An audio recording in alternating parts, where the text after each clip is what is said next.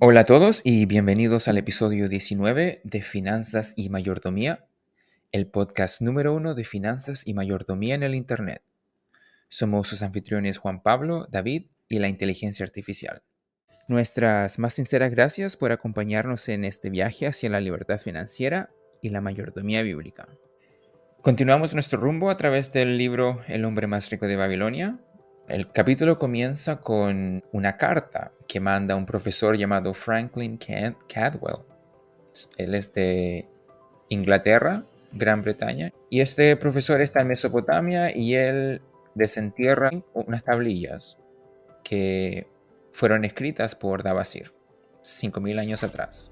Esa es la historia. El profesor que traduce las tablillas le comenta a la persona que desenterró las tablillas que él, esperaba leer un, texto equivalente a las mil y una noches, algo bien, algo con un poder literario bien de gran magnitud, pero para su asombro, lo que encuentra es un presupuesto. es un presupuesto que le pertenecía a un comerciante de camellos que debía mucho dinero a mucha gente. Bueno, quería devolver el dinero y reganar su honor. Algo interesante que comenta el doctor es que al final de la carta dice, debo decir que esta es una idea que me gusta, se refiere al método que utilizó Dabasir, y sería interesante probar si funciona igual de bien en nuestros días que en la antigua Babilonia. Mi mujer y yo proyectamos aplicarla a las cuestiones económicas que, en nuestro caso, necesitan evidentes mejoras. O sea, este profesor tampoco era bueno para ah, administrar su dinero. Y, y, él iba a utilizar las estrategias que aplicó Dabasir en su propia vida y nos va a contar al final del capítulo si le fue bien o le fue mal. Termina la carta diciendo, le deseo la mejor de las suertes en su valerosa empresa y espero con impaciencia una nueva ocasión de ayudarlo. Suyo afectísimo, Alfred H. Shrewsbury. Comenzamos con la traducción de las tablillas. La tablilla número uno dice, Esta noche de luna llena, yo, Dabasir, que acabo de salir de la esclavitud en Siria, decidido a pagar todas mis deudas y convertirme en un hombre rico y digno de respeto en mi ciudad natal de Babilonia, grabo en barro este informe permanente de mis negocios para que me guíe y me ayude a cumplir mis mayores deseos. Siguiendo el consejo de mi sabio amigo Maton, el prestamista de oro, me he decidido a seguir el plan preciso que, por lo visto, permite a los hombres honorables liberarse de, sus deudas y vivir en la riqueza y en el respeto a sí mismos. Este plan incluye tres objetivos que son mi esperanza y mi deseo. Primero, el plan me permitirá gozar de una cierta prosperidad. Así, apartaré la décima parte de lo que gane y será un bien que conservaré. Maton habla sabiamente cuando dice, el hombre que guarda en su bolsa el oro que no necesita gastar, es bueno para con su familia y leal a su rey. El hombre que solo tiene unas cuantas monedas de cobre en su bolsa es insensible respecto a su familia y a su rey. Pero el hombre que no tiene nada en su bolsa es cruel con su familia y desleal a su rey, pues su corazón es amargo. Traduzcamos esa palabra rey en la actualidad como... Claro, como el gobierno Cuando leí esa parte, fue como otro, ¿cómo se podría decir? Otro, otra epifanía. Porque indirectamente, de una forma u otra, el, el estrés que incurre no tener suficiente dinero es experimentado de gran manera por nuestros cohabitantes. No sé si se, se entiende. Entonces, porque esto es cierto, lo que Matón dice también lo es. Es una tautología básicamente lo que dije, ¿no? Y después continúa. En segundo lugar, el plan prevé que cubra mis necesidades y las de mi mujer, que ha vuelto lealmente conmigo de casa de su padre. Recordamos de que él se había endeudado tanto, tanto, que la esposa de él había tenido que regresar con su familia. Él no tenía dinero para nada ya que Matón dice que quien cuida de fiel esposa tiene el corazón lleno de respeto a sí mismo y gana fuerza y determinación para sus proyectos. Esto es axiomático. De manera que usaré siete décimos de lo que gane en comprar una casa, ropas, comida y una suma que dedicaremos a otros gastos para que nuestras vidas no estén exentas de placeres y satisfacciones. Pero Maton me ha recomendado que cuide de no gastar en estos honorables conceptos más que los siete décimos de lo que gano. El éxito del plan reposa en esta recomendación.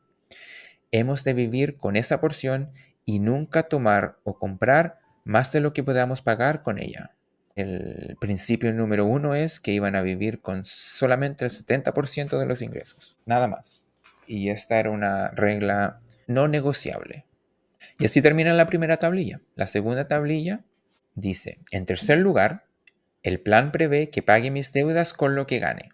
Cada luna, me esto es cada mes, las dos décimas partes de mis ganancias serán divididas justa y honorablemente entre todos los que, habiendo confiado en mí, me han dejado dinero y llegará el momento en que todas esas deudas serán liquidadas. Para dar fe de ello, grabo aquí el nombre de todos los hombres con los que estoy en deuda y la cantidad justa de lo que les debo. Farra, el tejedor, dos monedas de plata, seis de cobre. Sinjar, el fabricante de colchones, una moneda de plata. Amar, mi amigo, cuatro monedas de plata, siete de cobre. Akamir, mi amigo, una moneda de plata, tres de cobre. Diebeker, amigo de mi padre, cuatro monedas de plata, una de cobre. Al-Kahad, el dueño de la casa, catorce monedas de plata. Maton, el prestamista de oro, nueve monedas de plata. Virejik, el agricultor, una moneda de plata, siete de cobre. A partir de aquí la placa está gastada, el texto es indescifrable. Como se puede ver, él realmente hizo una lista muy detallada hasta el centavo. En nuestro, si lo traducimos a los tiempos modernos, bueno, hasta los centavos los calculó. Y el plan iba a ser de que de todo lo que ganaba, el 20% lo iba a utilizar, lo iba a dividir justa y honorablemente, y ese 20% iba a ser utilizado para pagar las deudas, nada más y nada menos. Pero el plan continúa porque dice en la tablilla número 3, debo a todos estos acreedores la suma de 19 monedas de plata y 141 de cobre. Como debía estas sumas y no veía manera alguna de pagarlas, o sea, este dinero era mucho, mucho, mucho, en mi locura permití que mi mujer volviera a la casa de su padre y abandoné mi ciudad natal buscando en otro lugar un bienestar fácil, para solo encontrar el desastre y ser vendido vergonzosamente como esclavo. Eso le pasó por arrancar de los problemas. La lección ahí hubiera sido no arrancar de los problemas, hay que enfrentarlos como le gusta decir a él honorablemente. Esa es una sabiduría, una, una un, ¿cómo se diría? Un pedazo de sabiduría que las lecciones de la vida, la vida las siguen tratando de enseñar hasta que se aprenden. Si uno trata de arrancar de esas lecciones, va a seguir encontrándolas y encontrándolas y encontrándolas hasta que la aprenda. Tenemos que pasar de curso. Por suerte, Dabasir encontró a Maton, quien era muy, muy sabio en este tema, entonces le, le dio buen consejo. Dice, ahora que Maton me ha enseñado cómo debo ir devolviendo mis deudas en pequeñas cantidades que tomaré de lo que gane, comprendo hasta qué punto estaba loco cuando escapé de las consecuencias de mi extravagancia. Si él hubiera tomado ese gran, ese gran problema y lo hubiera dividido en, en secciones más enfrentables, entonces se hubiera salvado un, susto muy grande. También es interesante cómo él reflexiona después de que ha pasado todo, toda esta desgracia, que en el momento él no se da cuenta de que, como él dice, loco cuando escapé de las consecuencias de mi extravagancia. Él no, no percibía que estaba viviendo extravagantemente en base a dinero prestado, en deuda. O sea, estando en el problema en sí, nuestra mente no es capaz de percibir eso me imagino se da cuenta, sabe que, que no es correcto, hay moral, gente que está a su alrededor que le dirá, mira, no estás tan mal, de hecho la misma esposa se fue, pero como que uno lo percibe al nivel de decir, ya, yo de aquí tengo que salir. O sea, tiene que hundirse, hundirse, llegar hasta lo último. Desgraciadamente a algunas personas le pasa eso. ¿Nos pasa eso? Me pregunto si cuando nuestras circunstancias son tales de que nuestra deuda es muy grande, más de la que podemos controlar, nuestra mente ya entra como a otro, a otro modo de existencia, se vuelve más como, ok, mi objetivo es sobrevivir. Entonces eso nos ciega a la gama de opciones que existen. Por eso es que vivimos en, en una sociedad, porque entre todos, algunos van a tener más sabiduría, como han pasado incluso esas desgracias, entonces son capaces de poder llegar a alguien, como lo hizo Davasir con Darkat o como lo hizo Maton con Davasir. Y seguimos la línea. Es requerido ir a pedir consejos, no solo de una persona, sino que de la suficiente como para que nos hagan cambiar nuestra mentalidad. Ayudaría mucho si nos olvidamos de la vergüenza que involucra, o si es que existe la vergüenza que involucra pedir consejo. No existe nada de malo en cometer errores. Lo único malo sería seguir cometiendo el mismo error, pero los errores son es, es como parte de... De nuestra naturaleza ya. Exacto. No, no, no tiene sentido alguno tomar un error y hacerlo más de lo que es, que es un error o una oportunidad para para aprender algo. Porque muchas veces es, hay, hay como un ruidos que nos, nos mantienen alejados de la sabiduría de otros. ¿Sabe que nosotros enseñamos lo siguiente? Eso lo traducimos como pecado. Y, nos, para nosotros la fuente de la sabiduría es Dios. Y enseñamos que el pecado nos aparta de la sabiduría, nos aparta de Dios. Ahora llevémoslo a los hombres. Nuestros errores, por nuestra naturaleza caída, nos lleva precisamente a avergonzarnos, escapar de los consejos que sabemos pueden ser efectivos para salir de, de ese estado. Es como el niño cuando comete un error escapa del papá. Sí, lo oculta, trata de ocultarlo porque, no sé, es un miedo, es un miedo inherente a la consecuencia, me imagino. No tiene sentido porque fíjate, eh, aunque el padre sea amoroso, cariñoso, que cuide, igual la persona, el niño en este caso, va a tener esa postura de, en primera instancia, arrancar, de temer quien, quien no corresponde. Ahora, consciente de esto, nosotros tenemos que llegar a decir, espera un segundo, me está pasando esto.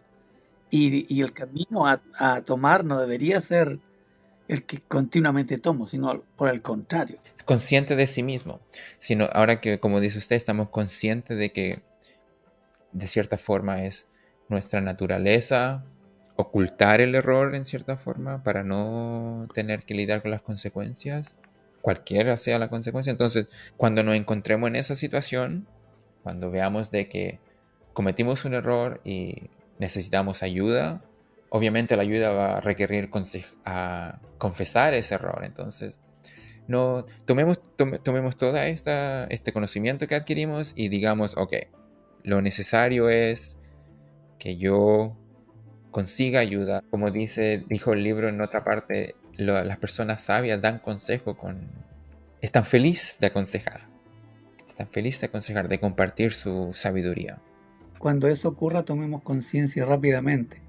Aquí Maton continúa escribiendo y dice, he visitado a mis acreedores y les he explicado que no tenía recursos para pagarles, salvos mi capacidad de trabajar, y que tenía la intención de dedicar dos décimas partes de lo que ganara para liquidar mis deudas de modo justo y honorable, que no podía pagar más de eso y que si eran pacientes, llegaría un día en que habría cumplido enteramente las obligaciones contraídas.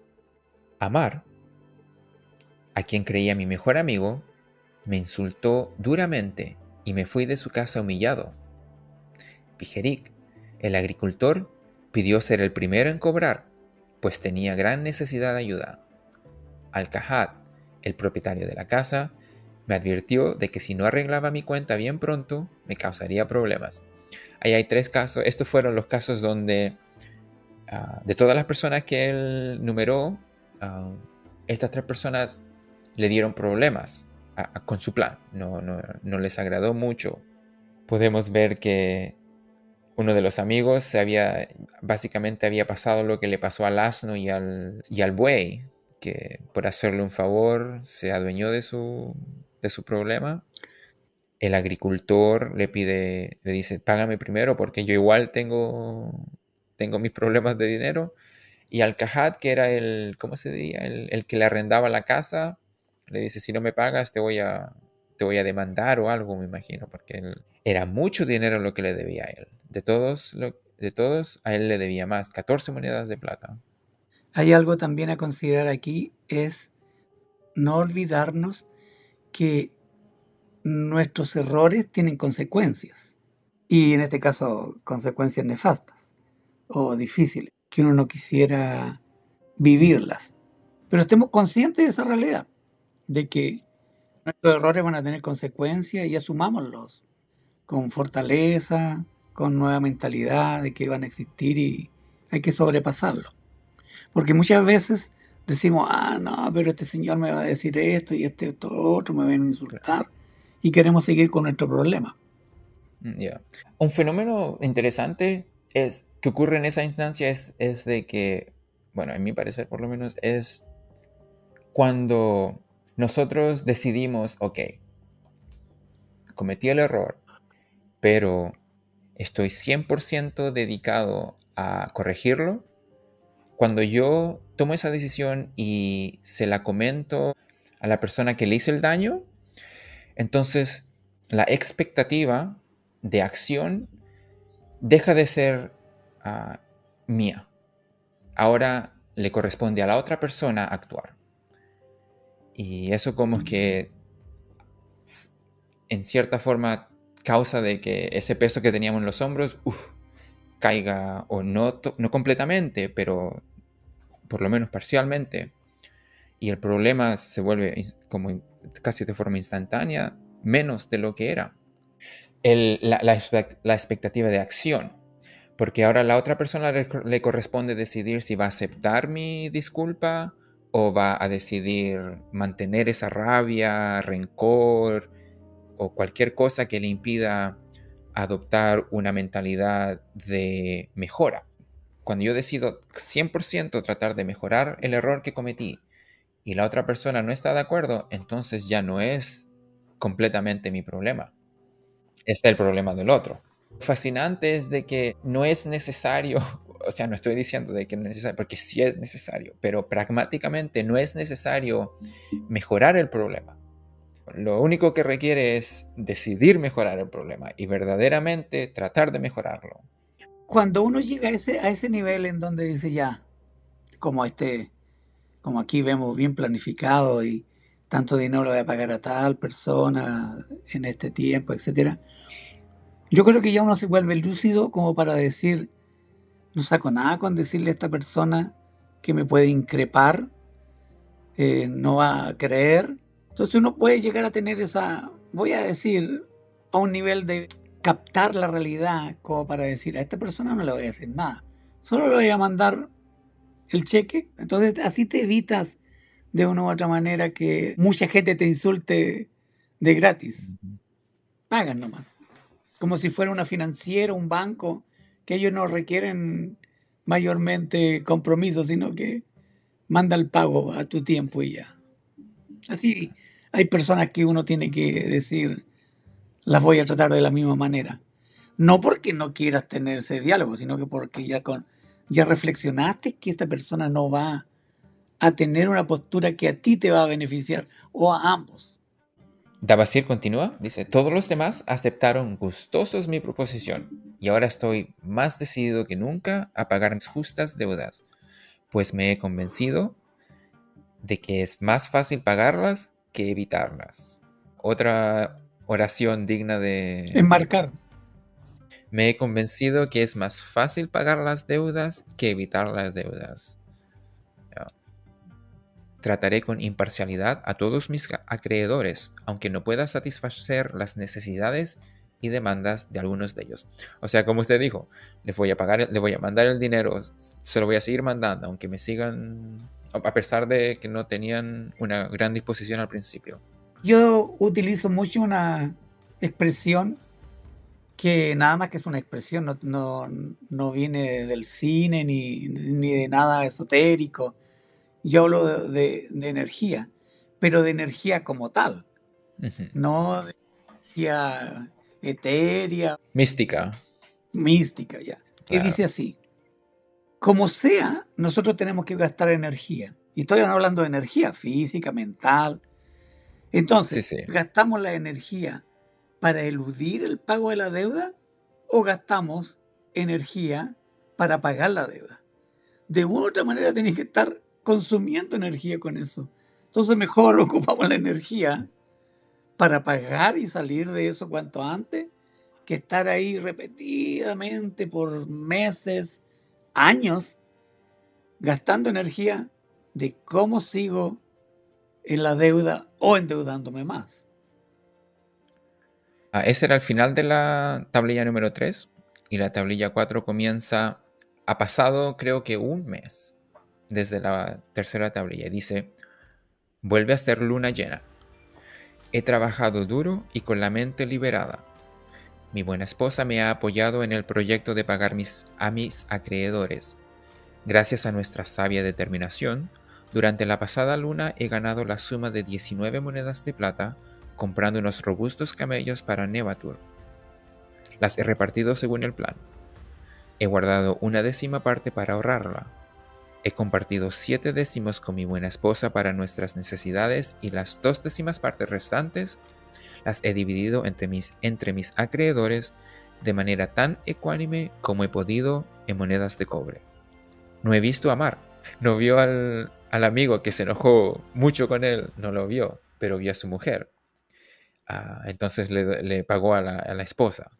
Vigerik ha estado tan contento que me habría besado la mano. El agricultor estaba tan feliz que le pagó que casi le da un beso en la mano.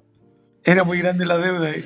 Tan solo el viejo Alcajat, agruñido, o sea, el, que le arrendaba, solo el único que le dio problemas, agruñido y me ha dicho que le debía pagar más rápido. Y el caballero, obviamente, me imagino que en su poca paciencia, porque, bueno, no importa. No, no, ¿sabe qué interesante lo que está diciendo? Porque el, análisis de la persona es importante en estos actos. Mira, tú tienes, por ejemplo, la esposa ahí. Sí. Qué bendición. Ahora, si no tienes una esposa, qué bendición, tienes que asumir ese, ese costo. Fue tu culpa. Entonces, es bueno estar consciente de esas realidades. Hay personas que no te van a ayudar en este trance y tú tienes que estar consciente para poder gastar, de nuevo, la palabra, energía en ellos y no te socaven este espíritu de querer salir de la deuda. Es recomendable hacer ese análisis. Sí, porque incluso cuando Al-Kahad le dice que le debía pagar más rápido, Dabasir le dice que solo podría pagarle si estaba bien alimentado y tranquilo. Todos los demás me han dado las gracias y han alabado mis esfuerzos.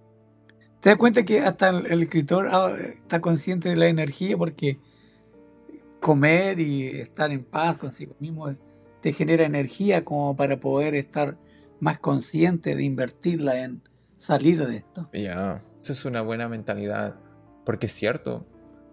Yo no sé si tú has experimentado deuda, yo la he experimentado y de verdad que es estresante. Esa es la palabra que se aplica ahí. Y también es estresante pagar la deuda. Eh, tiene un alivio de por sí, pero no hay que negar de que es estresante. O sea, estamos hablando, vuelvo a insistir con esa palabra, de, mucha energía y estar, hay que estar consciente de eso. ¿Cuánta energía tuvo que ocupar él en Siria como esclavo? Ya. Siempre va a estar latente eso. Entonces, uno tiene que decir, ¿para dónde focalizo esta energía? ¿Para el bien o para seguir en el mal? Energía, fuerza, no quiero que la gente malinterprete la palabra. No, no puedo pensar en otra palabra. Es energía. Es que es energía, nuestra energía. Ok, sigue. De este modo, mi deuda se ha reducido en cuatro monedas de plata en una luna y ahora poseo casi dos monedas más que nadie puede reclamarme. Me siento más ligero de lo que había estado en mucho tiempo. De acuerdo al plan de él, había, se había pagado a sí mismo el 10%, entonces ya estaba comenzando a, a ver ya dinero acumulado. Dice que se siente más ligero de lo que había estado en mucho tiempo. Mira qué precioso esto. Como él reflexiona y dice, me siento más ligero. Hay, hay recompensa en esto. Porque cuando, volviendo al, al momento en que fue esclavo en Siria, ¿qué placer tenía ahí? Entonces, pongámoslo en una balanza a la realidad. De una u otra manera voy a sentir algo de placer. Bueno, sigamos ese camino. El que de, de una u otra manera algo de placer nos va a dar.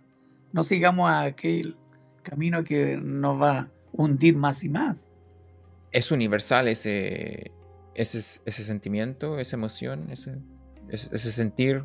De todas las personas que comienzan a pagar su deuda es casi inmediatamente ese cambio de, de peso, como lo dice él. Sí, aunque sea menor, el, el, si tú pagaste, qué sé yo, de mil dólares pagaste 10, que te dé que te dé ah, un alivio eso. Eh, vívelo, vívelo, aunque sea menor. Ah, en la misma tablilla, pero ha pasado más tiempo. Más lunas. Más lunas. Ha pasado una luna más. Dice, la luna llena brilla una vez más. He trabajado duro, pero con escasos resultados. Este mes no le fue muy bien a, a Solo he podido comprar unos pocos camellos y he ganado 11 monedas de plata. Sin embargo, mi mujer y yo nos hemos atenido al plan.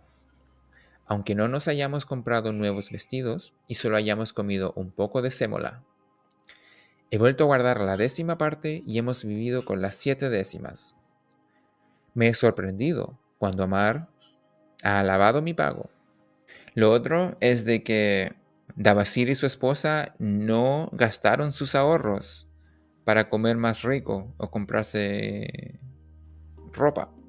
Comieron sémola después de haber ahorrado el 10% de lo que ganaron ese mes. Hay que estar consciente de que tiene su sacrificio esto. No todo va a ser como eh, un camino de, de pétalos de flores. Hay que estar consciente de eso, de que puede ir muy bien, cuesta arriba todo, pero de repente vamos a encontrar sobresaltos. Y si uno está consciente, no lo asume nomás. No se desanima, no se vuelva a desanimar. Porque mira, él dice, bueno, con mi esposa tuvimos que volver a comer sémola nada más. Pero un segundo, cuando eras esclavo, ¿tenías tus raciones como para decir, oh, voy a comer sémola? ¿O lo que te daban? Y cuando te lo daban.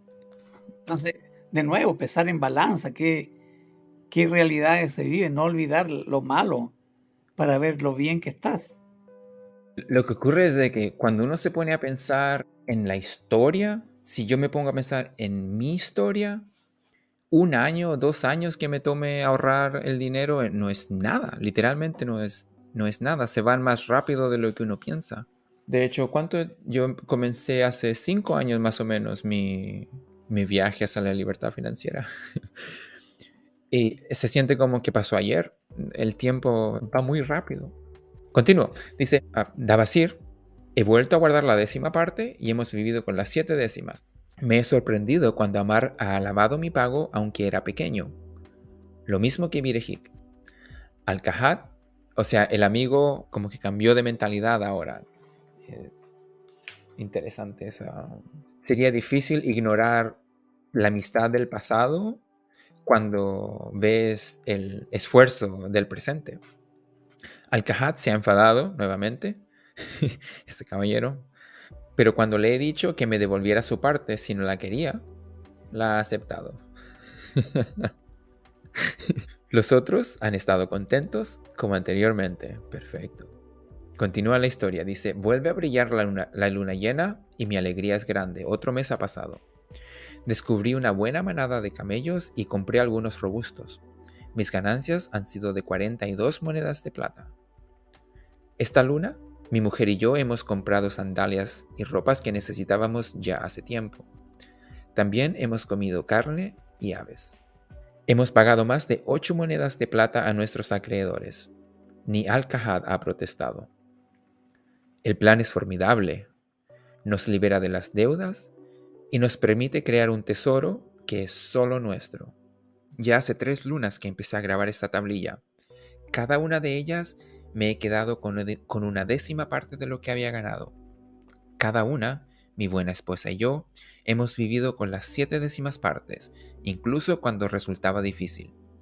Cada una, he pagado a mis acreedores las dos décimas partes.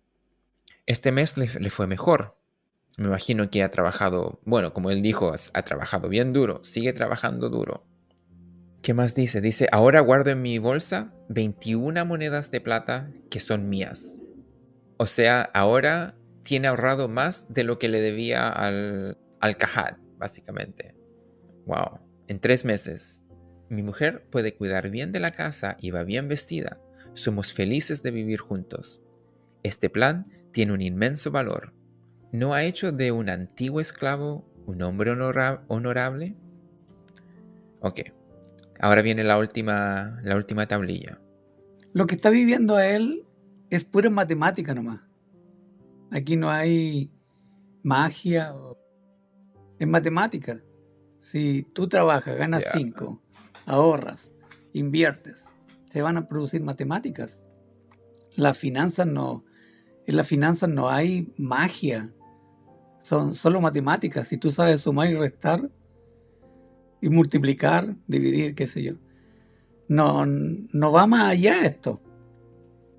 Solo hay que, hay que, como decía el episodio anterior, hay que ser muy disciplinado. Ahí está la clave para, para que la, el ahorro y la inversión de sus frutos. La disciplina. Constantes. Saber cuándo gastar, a dónde gastar. Aunque te voy a decir que el fruto en sí es como que tú quedas admirado, como, como yo siempre cuando veo los intereses que me aparecen de inversiones o de ahorros, como que digo, ¿cómo esto? Así como, no es matemática, pero igual te, te deja y te da una ilusión ver incrementado tu ingreso y precioso. Ya, es, es, es, una experiencia real. Es verdadera. Y es instantánea. Es instantánea también, como dices, como, como menciona. Es tan íntegra también, ¿ah? Te hace sentir mejor persona, mejor hijo, mejor esposo, padre, ciudadano, hermana. Es que es lo correcto, pagar las deudas. Uno, uno de, cierta, de cierta forma u otra, no pagar las deudas, uno está constantemente mintiendo. Es como estar constantemente haciendo algo malo. La inacción, el, hecho de no estar haciendo algo es, eh, no sé, que mucho peso, muy... no vale la pena. Es, un mal hábito, te voy a decir a veces, porque yo conozco personas que tienen dinero y no quieren pagar sus deudas. No, me está dando risa algo que no debería darme risa. Hay personas de verdad que, tienen dinero y no, no la pagan. No. Porque... No tienen honor. descarado. Ok, la tablilla 5, la última tablilla dice, brilla de nuevo la luna llena y recuerdo que ya hace mucho tiempo que grabé mi primera tablilla. Ya hace 12 lunas. Un año. Pero no por eso desatenderé el informe, ya que hoy mismo he pagado mi última deuda. Hoy es el día que mi buena esposa y yo festejamos el triunfo que nos ha proporcionado nuestra determinación. Durante mi última visita a mis acreedores, ocurrieron algunas cosas de las que me acordaré, de las que me acordaré durante mucho tiempo. Me da como emoción leer esto. Amar me suplicó que perdonara sus feas palabras y me dijo que, entre todas, deseaba especialmente mi amistad. Al final, el viejo Alcajat no es tan malo, pues me dijo, Antes eras como un trozo de barro blando que podía ser apretado y moldeado por cualquier mano, pero ahora eres como una moneda de cobre que se puede sostener sobre su canto. Si necesitas plata u oro, ven a verme en cualquier momento. No es el único que me respeta. Muchos otros me hablan con deferencia. Mi buena mujer me mira con aquel brillo en los ojos que hace que un hombre se sienta confiado. Pero ha sido el plan el que me ha dado el éxito. Me ha hecho capaz de devolver el dinero de mis deudas y ha hecho tintinear el oro y la plata en mi bolsa. Lo recomiendo a los que quieran prosperar, pues si ha conseguido que un esclavo pagara sus deudas, ¿no ayudará a un hombre a encontrar su libertad? Y yo no lo he abandonado, pues estoy convencido de que, si lo sigo, me hará un hombre rico entre los hombres. Ese es el, final de la, de la tablilla. Entonces pasa un año, él paga sus deudas y al final todos fue, como, un, como un milagro, básicamente. Todas las personas quedaron, ¿cómo, ¿cómo lo podría decir? Admiradas, sorprendidas y más que eso, inspiradas porque le pidieron su amistad se le abrieron tantas puertas que incluso las que él había cerrado en el pasado, ¿no? Qué bonito. El bien atrae al bien. Sí, tan reconfortante el vivir de forma correcta. Ok. Bueno, yo había dicho de que el profesor iba a tratar este mismo método. Entonces, ahora el profesor nos comenta y dice, no el profesor, el, traductor, la persona que tradujo la tablilla, dice, querido profesor, si en el transcurso de sus próximas excavaciones en las ruinas de Babilonia encuentra el fantasma de un viejo ciudadano, un tratante de camellos llamado Dabasir, hágame un favor. Dígale que aquellas galimatías que escribió en unas tablillas de barro hace ya mucho tiempo le han valido la gratitud eterna de ciertas personas de una facultad de Inglaterra. Al parecer le resultó el plan a él. Seguramente se acordará usted de mi carta de hace un año en la que le decía que mi mujer y yo teníamos la intención de seguir su plan para liberarnos de nuestras deudas y, al mismo tiempo, tener algo de dinero en nuestros bolsillos. Habrá adivinado que estas deudas nos avergonzaban desesperadamente, por mucho que las intentáramos esconder a nuestros amigos. ¿Cómo nos define la inteligencia artificial la palabra galimatías? Ok. Dice, galimatías es una palabra utilizada para describir un lenguaje complicado y sin sentido, o un lío confuso o revuelto de palabras. También puede referirse a una persona que habla de forma complicada o confusa. En el uso moderno, galimatías puede utilizarse para describir cualquier tipo de lenguaje confuso o embrollado, Puede utilizarse para describir el discurso de una persona, un escrito o incluso una conversación entera. He aquí, aquí algunos ejemplos de galimatías. La conferencia del profesor fue una galimatías de jerga técnica y metáforas confusas. El discurso del político fue una galimatías de medias verdaderas y promesas vacías. De medias verdad. De medias verdad, ya. Medias verdad. Entonces, el profesor sigue hablando, él dice, básicamente, la misma historia de Tarkat, o Dabasir, perdón, la misma historia de Dabasir, los... el hecho de que tenían deudas. De hecho, lo voy a leer mejor. Dice, desde hacía años estábamos terriblemente humillados por, ciertas deudas e intranquilos hasta la enfermedad, por miedo de que algún día por miedo de que algún comerciante desatara un escándalo que nos habría obligado a dejar la facultad con toda seguridad. Tenían miedo a ser avergonzados. Gastábamos cada, cada moneda de nuestros ingresos que eran apenas suficientes para mantenernos a flote. Nos veíamos obligados a ir a comprar a donde nos dieran crédito, sin importar si los precios eran más elevados. O sea, como no tenían dinero, tenían que utilizar crédito para comprar para pagar por sus necesidades.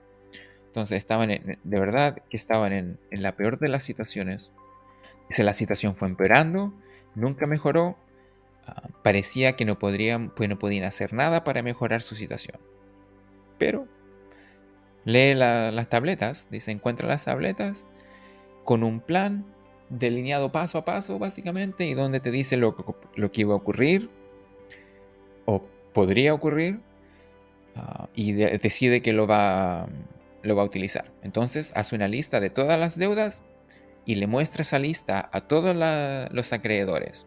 Entonces les explica, les dice, les expliqué que tal como iban las cosas, era imposible que les pagara. Ellos mismos podían constatarlo mirando los números. Le mostró el presupuesto. El presupuesto, ya le mostró el presupuesto. Entonces les dije que la única manera de que yo veía de poderles pagar, ah, de pagar todo, era apartando el 20% de mis ingresos mensuales, dividiéndolo e-, equitativamente entre ellos y de este modo devolverles lo que les debía en algo más de dos años. Durante este intervalo haríamos todas nuestras compras al contado.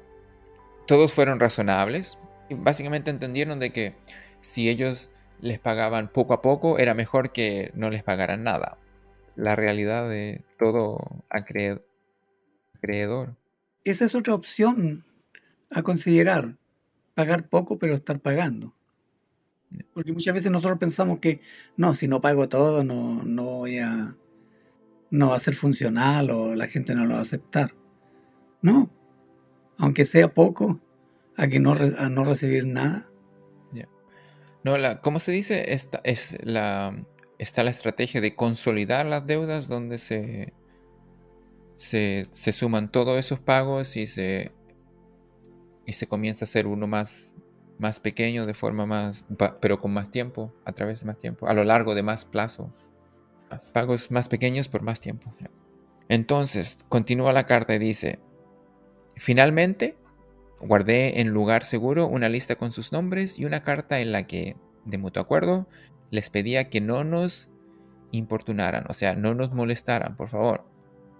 Siempre y cuando ellos le estuvieran pagando el 20% de lo que ganaban, los acreedores lo iban a, lo iban a dejar en paz para no añadir al, estrés y todo, todo lo negativo que, que significa ser esclavo de la deuda. Pero ellos estaban decididos a ahorrar también el 10% de la misma forma que lo hizo Davasir. Entonces empezaron a vivir con solamente el 70% de lo que ganaban. Y dice que ese cambio en, sus vidas fue toda una aventura.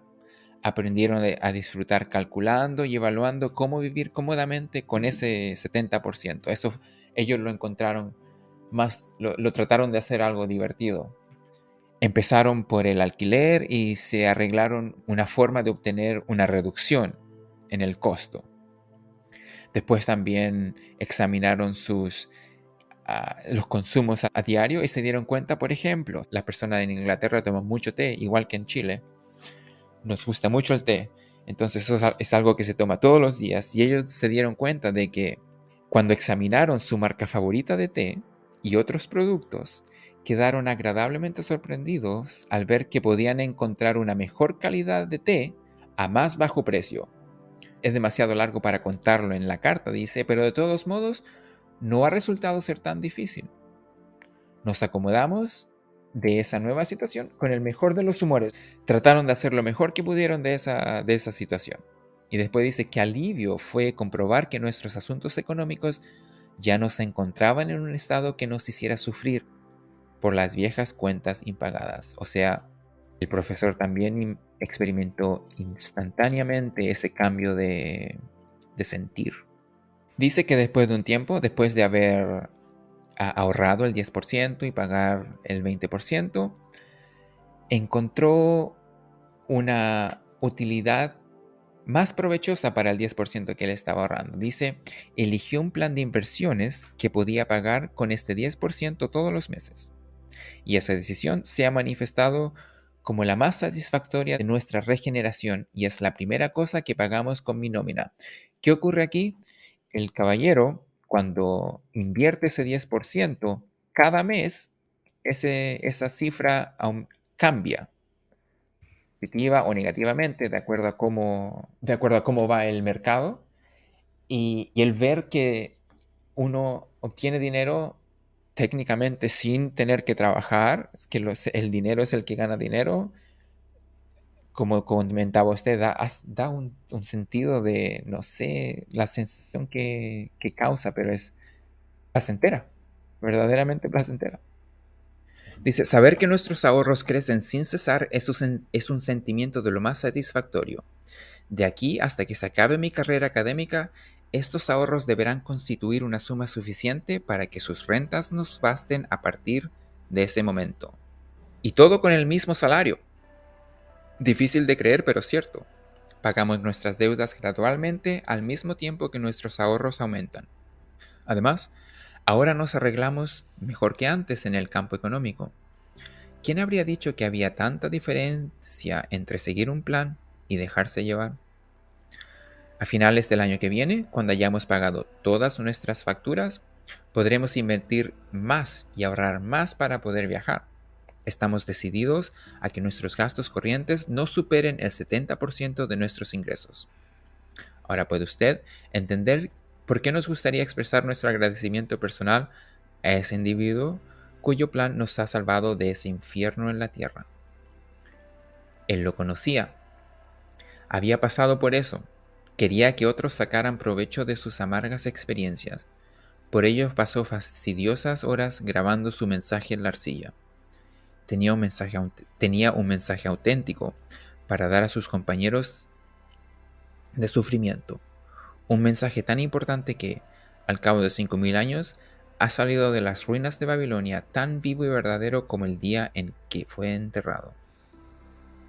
Suyo afectísimo, Alfred H. Shrewsbury, Departamento de Arqueología. Práctico, práctico. Lo más práctico que, que ha descrito el libro hasta ahora ya. Y puedo decir que funciona. ¿Ya? De hecho, es el plan que yo, que yo comencé a... Fue el plan con el que yo comencé. obviamente ahora es, es diferente, los números han cambiado, pero... ¿Ya? Sirvió, le doy... Le daría un 100%, compraría nuevamente el producto. y es básico, ¿ah? No, nada, no, hay, no tiene nada de sofisticado, es porcentajes, sumas, ahorro, inversión. No hay mucho trabajo, ahorro, inversión. No, no hay mucho más allá de lo que hemos conversado en estos 19 episodios. Mucho, mucho, mucho por rescatar de este, de este capítulo. Pero algunos de los puntos claves o que nos recomienda la inteligencia artificial serían la importancia del plan. O si no hubiera sido por el plan, entonces el capítulo no existiría básicamente. Lo otro es la importancia de no salirse del plan. Si uno decide que va a vivir con el 70%, con el 70% vive hasta que el plan haya sido llevado a cabo completamente. Tú estás diciendo plan por presupuesto. El presupuesto, exacto, el presupuesto. Lo otro, bueno, controlar los gastos, invertir con prudencia. Entonces, eh, seguir el plan, ah, preguntar, preguntar por los consejos. Hay que, hay, cuando uno no necesita ayuda, pedir ayuda. Es una tontería huir de las consecuencias de tus actos. Es mejor tener honor y afrontarlas directamente. Págate a ti mismo. Eso es el tema del libro básicamente. Quien busca respeto propio debe mantener a su familia y hacerlo con el 70% de lo que gane. Ah, utilizar el 20% para pagar deudas Ah, ¿Qué más? Supongo que el más importante sería, uno de los más importantes sería que no, no dejar que los fracasos del pasado y la vergüenza, como habíamos dicho, nos impidan ah, obtener el éxito en el futuro. Hay que mirar a las consecuencias directamente a los ojos y reconocer que la persona que cometió ese error ya no, e, ya no existe. Ahora yo, es otra persona la que existe en su lugar. Hay otra cosa que también habría que considerar aquí, es que uno puede tener la mejor voluntad, poner toda tu energía, pero no te funciona. nuevamente, porque es una realidad, a veces no funciona el presupuesto, los planes que tú tienes. Pero no quiere decir que es la última oportunidad que tienes. Tienes que volver a tratar de el insistir. Eso también hay que considerarlo dentro de esto. No darlo por vencido a la primera, ni a la segunda, ni a las cien. Nunca. Hay que salir de la deuda. Hay que tener determinación. Y como determinación y perseverancia. Como nos decía el, el episodio pasado con respecto a la determinación. Y así llegamos al final de otro episodio de Finanzas y Mayordomía. Espero que hayan disfrutado de este programa tanto como nosotros. Quisiera invitarlos a que compartan este episodio con sus amigos y familiares, comenten y por supuesto suscríbanse y regálenos un me gusta. También nos gustaría añadir, si nuestro podcast le ha ayudado, sería provechoso que compartiera con nuestra audiencia su experiencia. Permítanos entrevistarle. Por último, recuerden que pueden encontrar nuestro podcast en Spotify, Apple Podcasts, YouTube, Google Podcasts y Amazon Music, entre otros. También en formato de video a través de YouTube Podcasts, YouTube Shorts y TikTok. Bueno, ahora sí nos despedimos. Muchas gracias por acompañarnos en nuestro viaje. Somos Finanzas y Mayordomía. Nos vemos en el próximo episodio. Hasta pronto. Bye.